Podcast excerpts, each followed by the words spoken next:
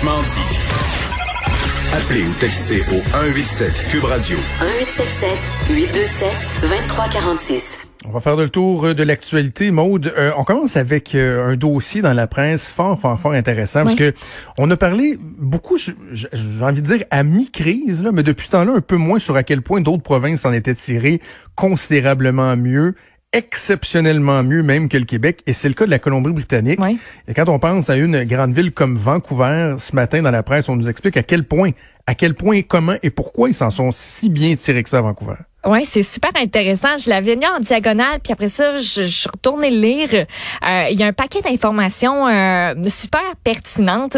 Entre autres, ben présentement, là, les infections quotidiennes de ce côté-là, là, du doigt de la main, on les compte à peu près. Sur... C'est fou, hein? Ouais, c'est c'est c'est un nombre qui est très petit et c'est quand même drôle de se dire ça quand on sait que les premiers cas, on les a retrouvés en Colombie-Britannique. Le premier décès canadien, c'était en Colombie-Britannique et ils s'en sont très bien sortis. Ils ont euh, la presse a interrogé en fait plusieurs euh, plusieurs intervenants de là-bas on voulait savoir comment ça. Qu'est-ce que vous avez fait de plus que nous, on n'a pas fait, qu'on aurait dû faire? Tous s'entendent pour dire que il y a de la chance là-dedans, entre autres. Mais il n'y a pas juste de la chance. Il y a de la préparation aussi. Côté chance, ben, la semaine de relâche, nous autres, ça a rien aidé. Du côté de Vancouver, Colombie-Britannique, c'était deux semaines plus tard qu'au Québec. Donc, nous, ici, les Québécois ont voyagé, ont rapporté le virus. Eux, là-bas, en Colombie-Britannique, les autorités ont décidé de, de demander d'annuler, en fait, tout voyage non essentiel à la population. Ça a donné un bon coup de pouce. Il y a aussi la gestion des centres de soins de longue durée. Ça, c'est très intéressant parce qu'ici, on l'a échappé. La Colombie-Britannique, elle, a pris des mesures pas mal plus fortes et plus tôt que toutes les autres provinces. Comme je te l'ai dit, le premier décès au Canada, c'était là-bas et c'était surtout dans une résidence de soins longue durée. La santé publique est envoyée sur place très rapidement. On fait des tests, on remonte les chaînes de transmission et on comprend que c'est le personnel qui transmettait le virus. Donc tout de suite, on met en œuvre une ordonnance pour empêcher les employés de travailler dans d'autres établissements. On l'a fait pour cet endroit-là en particulier où il y avait des cas, mais la mesure va ensuite s'étendre à l'ensemble de la province. Et ce qui m'a frappé aussi dans le dans le texte, je sais que c'est pas un des points principaux, mais ça m'a accroché. On parlait des tests. La Colombie-Britannique, elle a bâti très rapidement sa capacité de contre la COVID-19. La province a fait son test maison dès le 24 février. Ça évitait de devoir envoyer, comme on faisait ici, les échantillons au laboratoire national de microbiologie qui était à Winnipeg. Eux nous le renvoyaient. Ça prenait, ça prenait beaucoup de temps. Au Québec, nous autres, c'est arrivé le 9 mars, le test maison. Donc, le moment à partir duquel on a été capable de dire, ben, Winnipeg, on n'a plus besoin de vous autres. Donc, tu sais, on n'arrête pas de se vanter par rapport au test, mais on n'est pas, moi, je, en tout cas, je trouve, on n'est pas si hot que ça. On a fait des bonnes affaires, euh, mais vraiment du côté de Vancouver, euh, c'est euh, c'est très frappant ce qui se passe là-bas. Donc, la presse qui s'est euh, d'ailleurs euh, promenée, puis tu sais, là-bas, les salons de coiffure sont ouverts, les terrasses commencent à accueillir des clients. Attelez-vous si vous voulez y aller. Par contre, ça peut être long euh, attendre pour une table. La quarantaine de minutes pour avoir une table, ça peut se passer. Sinon, dans les restaurants aussi, fait intéressant, on demande le numéro de téléphone clients pour que les autorités puissent les rejoindre rapidement. Si jamais on découvre que quelqu'un qui avait la COVID-19, qui a fréquenté l'établissement au même moment que vous, ben on est capable de vous appeler pour vous dire ben il y avait quelqu'un dans Ouais. votre environnement direct qui l'avait. Donc si jamais vous avez des, des symptômes, si jamais vous voulez vous isoler, ben voici vous avez l'information. C'est ça. Et on mentionne que oui, bon, il y a eu la, la semaine de relâche, là, sais, que nous on était une semaine d'avant, mais en même temps, j'en ai parlé avec des gens du milieu de la santé là, qui trouvent que la semaine de relâche a quand même eu le dos large ici au Québec. Là. Ce n'est pas tout. Et quand on regarde les exemples en approvisionnement, euh, à quel point on a limité rapidement les déplacements entre établissements de la santé, Ça, de la santé qui n'avaient pas le droit de se déplacer, c'est majeur, majeur. La capacité de test. Et encore là, le but, c'est pas juste de, de, de pointer du doigt ou de dire, hey, au Québec, on a, non, c'est, il va peut-être avoir une deuxième vague. On peut-tu juste voir ce que les autres qui s'en sont mieux ouais. tirés ont fait et s'assurer qu'on mette ça euh, en pratique? Alors Ouais. euh, voilà. Sinon, ben le déconfinement se, se poursuit et euh, aujourd'hui, il y a quand même bon nombre d'activités qui peuvent euh, reprendre. Ouais, ben les sports d'équipe en extérieur euh, comme baseball, Hey! soccer, ça, ça te parle? Ça peut reprendre aujourd'hui. Il y a Les tournages qui peuvent reprendre et aussi les garderies à l'extérieur de la grande région de Montréal Et de la MRC de Joliette qui peuvent accueillir davantage d'enfants. Donc, on parle jusqu'à 75% du nombre maximal qui est autorisé. OK, parfait. Sinon, euh, bon, euh, point de presse aujourd'hui du gouvernement, il y en aura deux, un à 13h et euh, un à 15h30 cette fois-ci. À 13h, c'est notre trio traditionnel, Legault, Mécan, Horacio. Ils sont à Montréal aujourd'hui. Sinon, à 15h30, c'est très attendu. Le point de presse pour l'annonce de la réouverture des restaurants. on nous dit que ce serait Jean Boulet et André Lamontagne qui seraient présents. Donc, les restaurants à l'extérieur de la région de Montréal.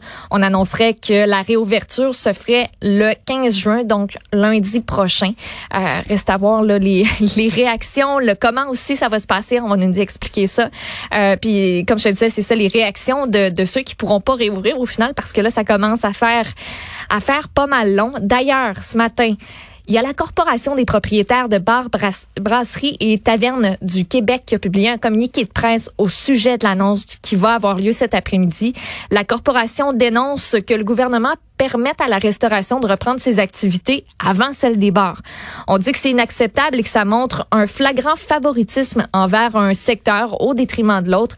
Eux, ce qu'ils soulignent, entre autres, c'est que ben, eux sont pas très contents. C'est l'annonce qu'on a parlé de la semaine dernière, le vendredi, qu'on puisse permettre aux restaurants de servir des boissons alcoolisées sans repas.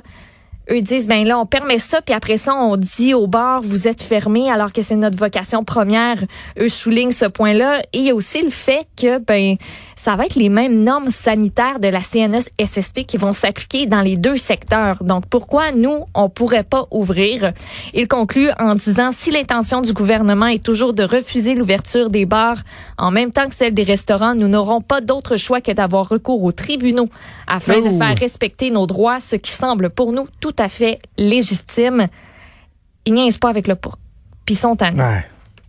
C'est sûr que les manifs euh, nuisent. Dans, dans, le sens que les gens, là, ça devient un discours un peu euh, redondant, mais compréhensible. C'est que tu, tolères des milliers de personnes dans les rues sans distanciation, mais moi, je suis pas capable d'ouvrir ma business. Puis je mets des mesures, puis je me suis démenée pour pouvoir ouvrir. Bon, OK. Alors, on va finir avec un truc un peu plus euh, léger. Tu veux me parler d'un trésor retrouvé? Oui, encore en 2020, on peut en trouver des trésors. Racam le rouge tu sais, c'est le fun. Moi, ça me parle, ce genre d'affaires-là.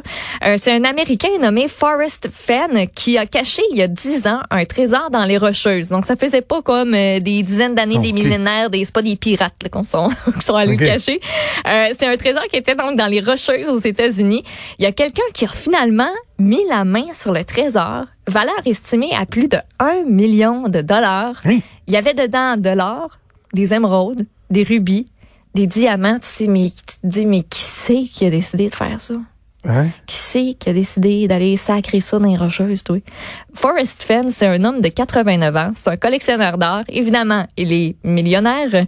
Il avait caché le trésor avec un seul objectif et c'était de donner envie aux gens d'explorer la nature, de leur donner un petit peu d'espoir aussi parce qu'à ce moment-là, quand il l'a caché il y a une dizaine d'années, les États-Unis traversaient une crise économique.